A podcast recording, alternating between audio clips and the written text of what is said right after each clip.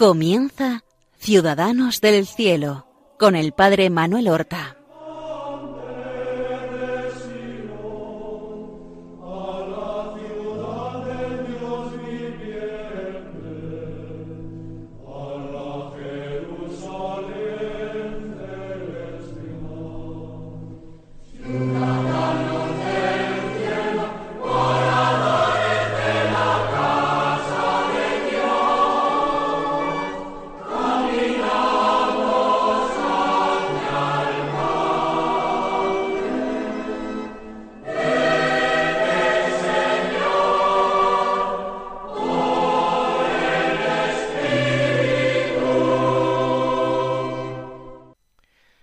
Buenos días, queridos amigos, oyentes de Radio María y seguidores del programa Ciudadanos del Cielo.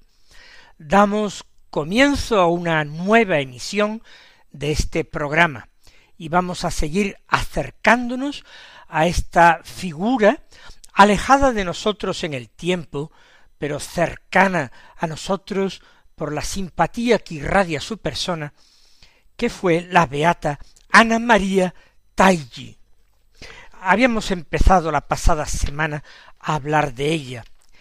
Habíamos adelantado que fue declarada por el Papa patrona de las madres de familia y que además fue la primera eh, santa de las canonizadas o por lo menos beatificada en su caso que lo ha sido después de morir eh, siendo casada es decir, no viuda. Hay muchas otras santas canonizadas que han sido eh, casadas y madres de familia. Pero todas, cuando entregaron ya su vida a Dios, cuando murieron, eran viudas. Ana María Taggi es la primera en que muere antes que su marido y es beatificada contando en el proceso de beatificación con el testimonio de su marido, de su viudo en aquel momento. Eso es interesante. Y una vida en lo exterior de lo más normal. Pero hay algo que yo no he contado todavía y que omití intencionadamente la pasada semana. Y es que cuando Ana María se casa con Domingo Taigi, ella pierde ese primer fervor que tenía desde su infancia. Ana María tiene en aquel momento veinte años. Su marido, que ya dije era criado en el palacio Tigi, tiene veintiocho años, es ocho años mayor que ella. Y durante tres años, de los veinte a veintitrés años, ella vive en ese ambiente de modestia, pero con una cierta frivolidad, con una cierta ligereza. A ella, por las calles, la llamaban Anita la guapa. Y se ve que tenía un, claro conocimiento de lo bien que parecía a las demás personas y sería un tanto presumida, eh, coqueta, pues al poco de casarse, por lo menos un año después de casarse, o un año y pico, en torno a 1790, el matrimonio acude a la plaza de San Pedro del Vaticano. No para ningún acto religioso, no, en absoluto. Es que han ido llegando ya todas las noticias de la Revolución francesa que está en marcha. Y es cierto que el príncipe Kigi debe estar hondamente preocupado como toda la nobleza italiana. Pero mucha gente del pueblo, y quizás el marido de Ana María, están muy contentos con estas noticias revolucionarias. Y van allí a San Pedro del Vaticano a manifestarse en favor de la revolución. Una vez allí en la plaza, por la columnata de Bernini, ella cruza la mirada con un sacerdote que estaba allí era un religioso servita de la Orden de los Siervos de María, fundada en Florencia, en la Edad Media. Y la vista se, se cruzan entre ellos la mirada. Este religioso, que se llamaba de nombre Ángelo, recibe en ese momento una comunicación del Señor. es como una voz interior que le dice presta atención a esa mujer que te ha mirado, porque yo te la confiaré un día y tú trabajarás por su conversión. Ella se santificará porque yo la he escogido para santa. Se suponía que era la voz de Dios, y esto le sorprendió fijarse en una mujer en concreto de la multitud, a la que después no vio en años. Sin embargo, algo tuvo que pasar también por el alma de Ana María. Porque a partir de entonces, y muy poco a poco, muy poco a poco, empezó a retornar a ella el espíritu de fe, eh, de una fe encendida y activa, el espíritu de devoción. Busca consejo, busca consejo sobre todo en sacerdotes con los que se confiesa. Busca de hecho alguno que pueda serle de director espiritual, que eh, la lleve y le aconseje con criterio seguro. Pero le cuesta encontrar a alguien de esas características. Un día entró en la iglesia de San Marcelo. Precisamente ella se había casado hacía casi tres años en esa iglesia con su marido. Hay un confesionario y un sacerdote confesando, y allí pues se dirige sin más averiguaciones Ana María. El confesor, ya se lo han imaginado ustedes, era ese fraile servita, el padre Ángelo, y él la reconoce a ella. Y le dice, por fin has venido, hija mía. El Señor te llama a la perfección y tú no debes desatender esa llamada que te hace. Ella, por supuesto, cree que todo ha sido providencia de Dios y que ha encontrado una persona que la va a acompañar por esos caminos del Espíritu.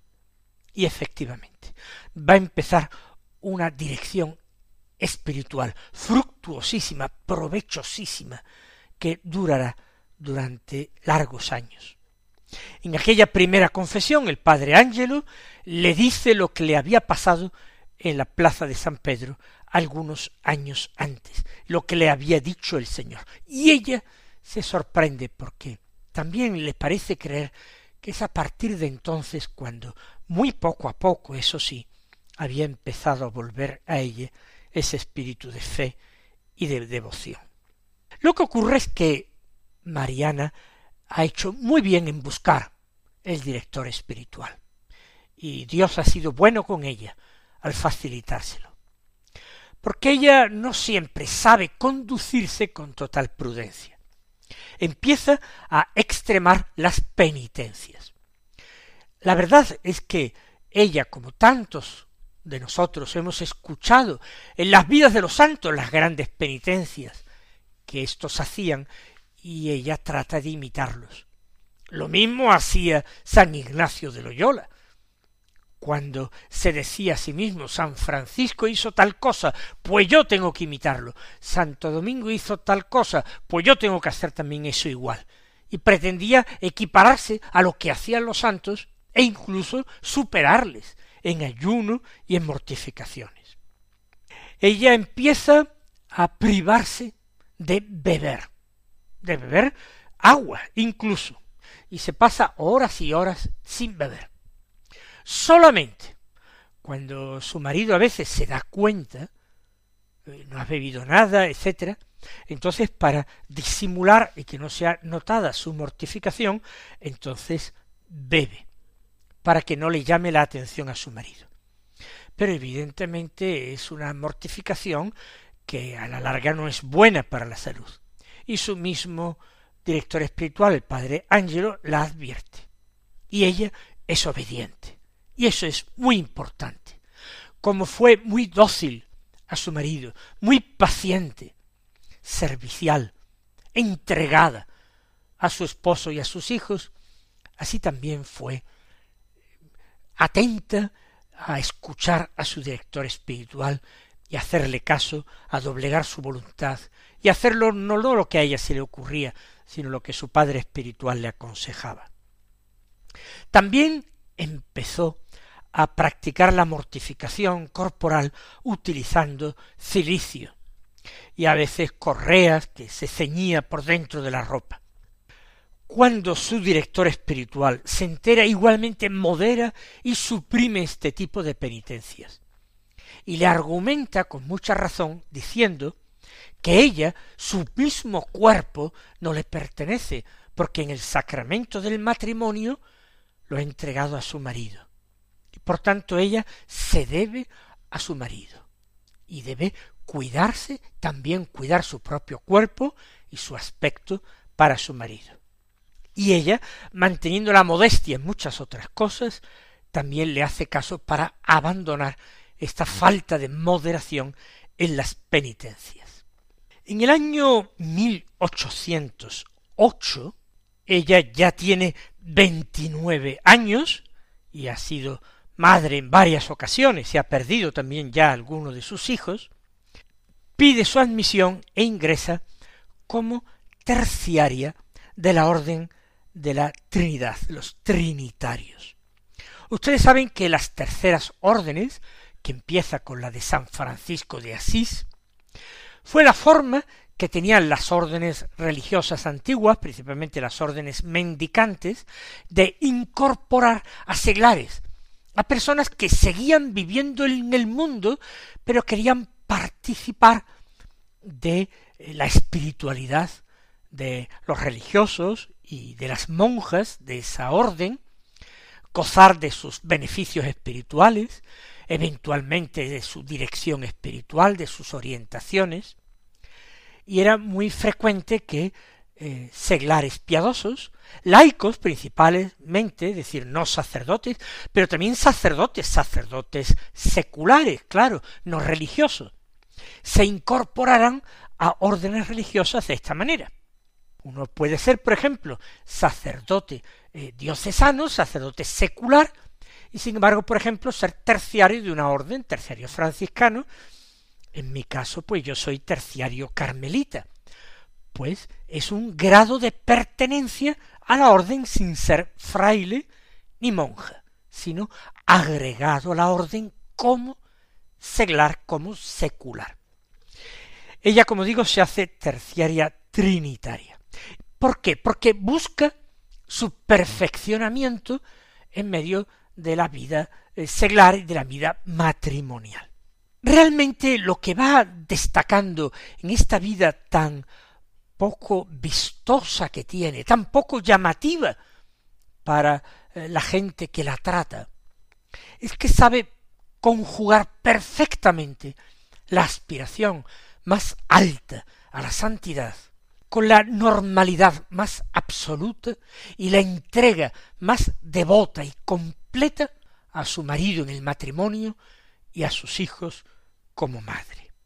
Su marido no era realmente un santo y se desahogaba en su casa con impaciencia, con gritos, con mal humor. Él lo reconocerá después de la muerte de su esposa.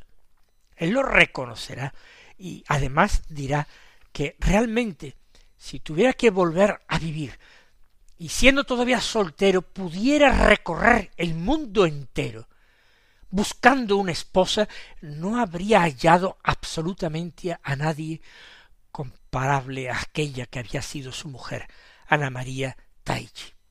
Es bonito esto, es un reconocimiento de un testigo de primerísima fila de la santidad de Ana María. Como se suele decir, nadie es grande para su ayuda de cámara, para su mayordomo, mucho menos Nadie es totalmente grande para su mujer o para su marido.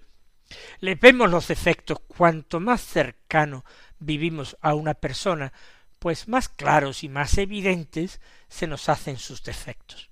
Por tanto, él que podría haber detectado más los defectos de su esposa, no era capaz de encontrar ninguna tacha en ella, afirmó que desde luego su esposa había contribuido decisivamente a que él no se perdiera y se mantuviera en la práctica de la fe y de todas las virtudes. Para mí estos, estos testimonios valen más que ninguno y son verdaderamente apabullantes.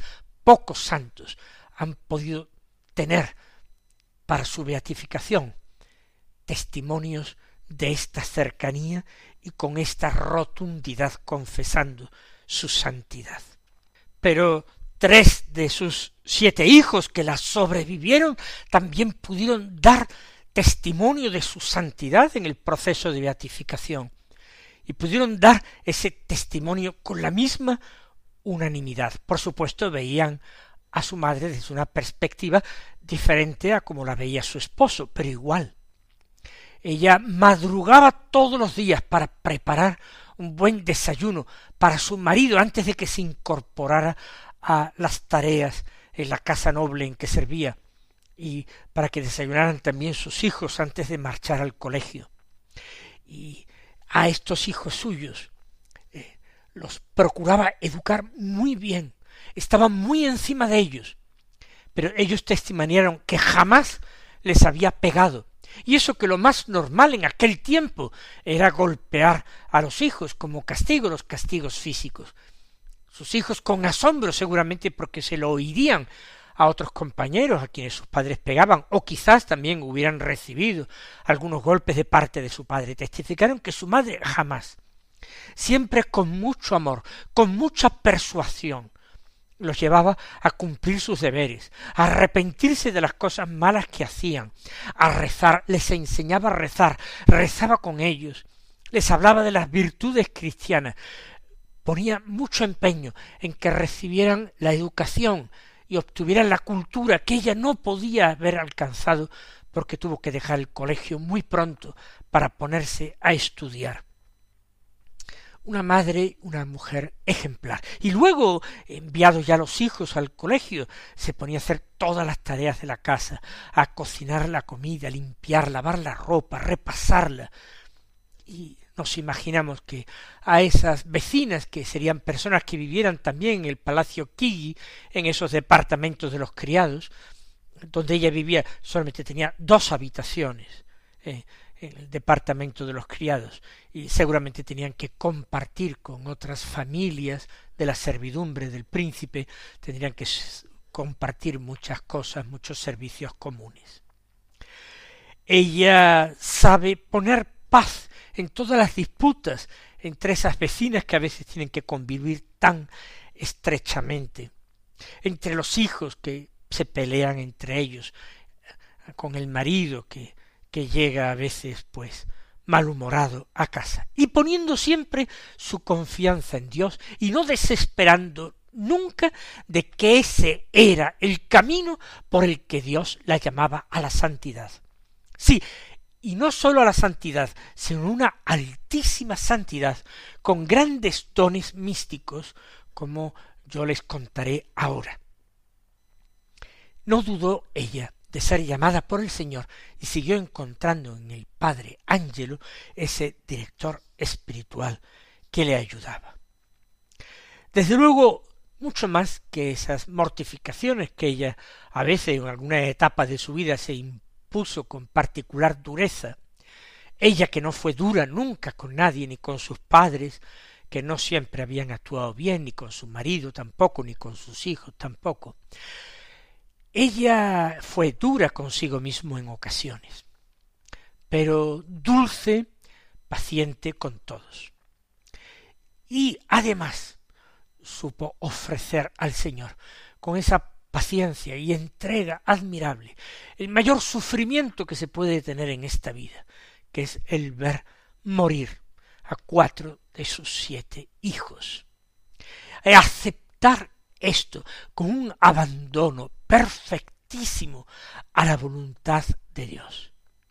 Soportar con esto no sólo la compasión de otros, sino habladurías de personas que pensaron que no sentía suficientemente la muerte de sus hijos, o que se burlaban de ella por su excesiva piedad o por las cosas que decía hablando casi siempre de Dios ella que nunca pudo subir nada en la escala social, que había nacido, sin embargo, en una familia buena, burguesa, con padre farmacéutico, que fue descendiendo por culpa de sus padres, y después manteniéndose en ese estado que no tenía futuro, que era el de criado de una casa noble, hasta su muerte, y con noticias preocupantes de revoluciones, con persecuciones de cristianos, con ideas antirreligiosas y anticlericales fuertes.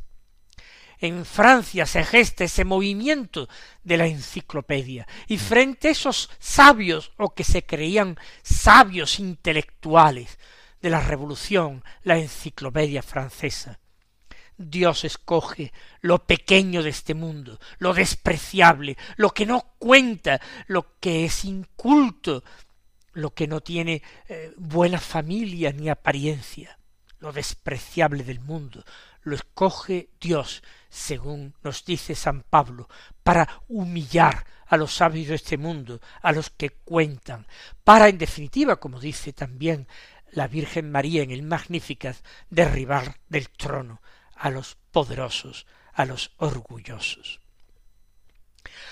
Ana María llegó incluso a eh, ser suegra.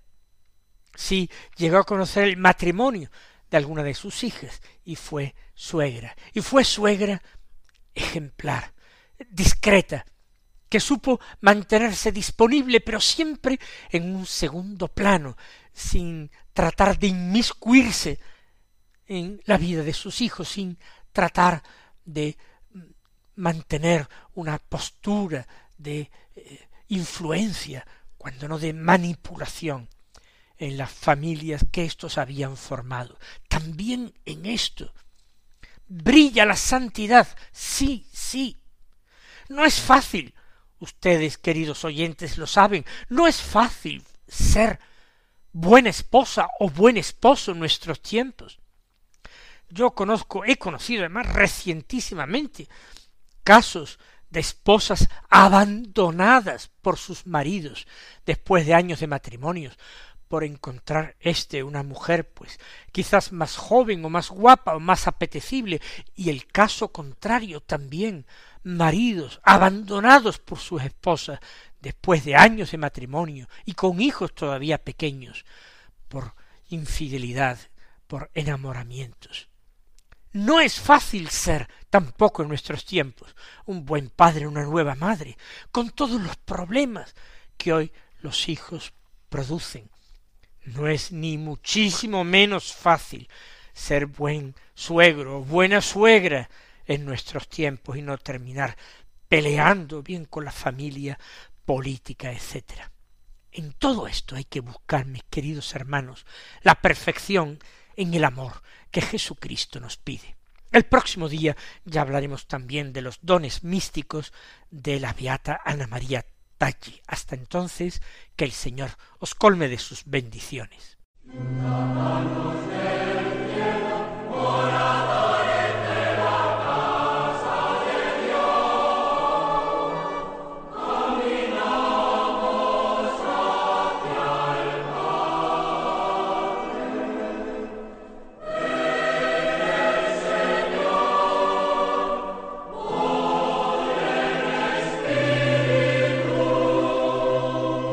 Han escuchado en Radio María Ciudadanos del Cielo con el Padre Manuel Horta.